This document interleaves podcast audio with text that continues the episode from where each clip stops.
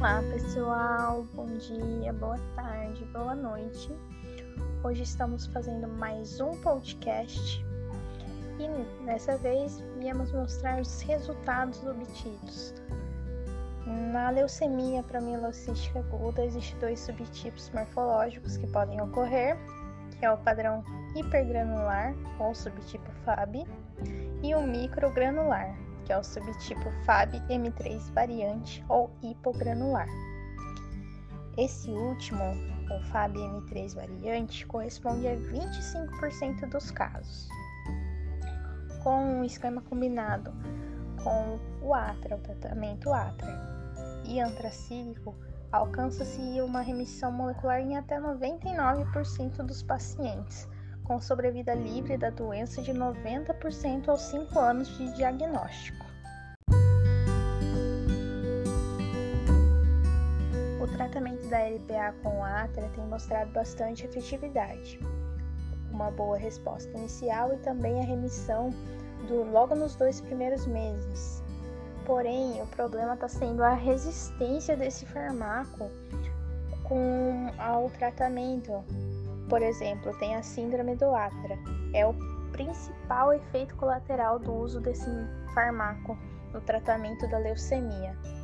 Por isso que tem se buscado algumas terapias alternativas para poder propor como uma utilização de tratamento da doença.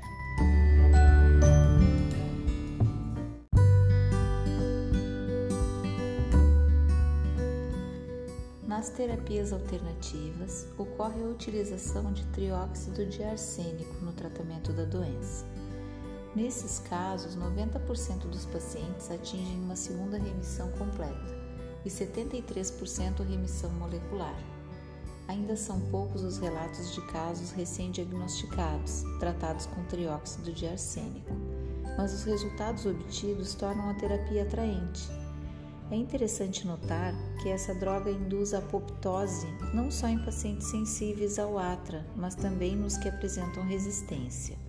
Isso mostra que a combinação de agentes citotóxicos, drogas diferenciadoras e estimulantes de vias apoptóticas distintas podem modificar a história da quimioterapia nos próximos anos, produzindo esquemas de tratamento menos tóxicos e mais eficientes desenhados especificamente em função do defeito genético molecular envolvido na biologia de cada tumor.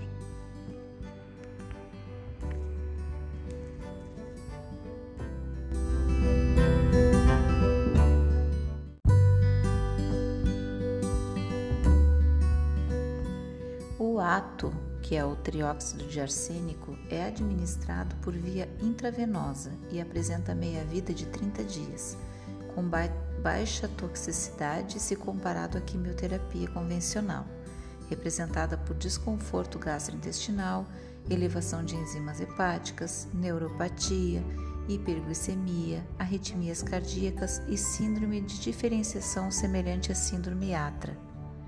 O esquema para tratamento da recaída inclui um primeiro ciclo de indução com 0,15 mg quilo dia até obtenção de remissão completa, ou 50 dias de tratamento, seguido de dois ciclos de consolidação com a mesma dose de ato por 5 dias durante 5 semanas. A taxa de remissão molecular obtida com a terapia isolada é de aproximadamente 86%, com sobrevida de 77 em 3 anos. A complementação do tratamento pode ser feita com TMO, que é transplante de medula óssea, halogênico para pacientes com doador HLA idêntico ou autólogo, sendo nesse último caso mandatória a negatividade do RT-PCR antes do procedimento.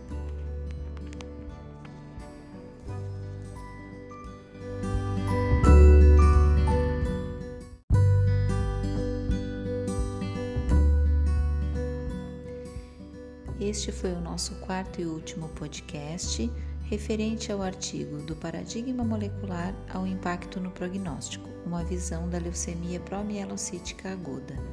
O nosso grupo é composto por mim, Viviane, a Jennifer, a Milene e a Renata. Agradecemos terem ouvido até aqui e até mais.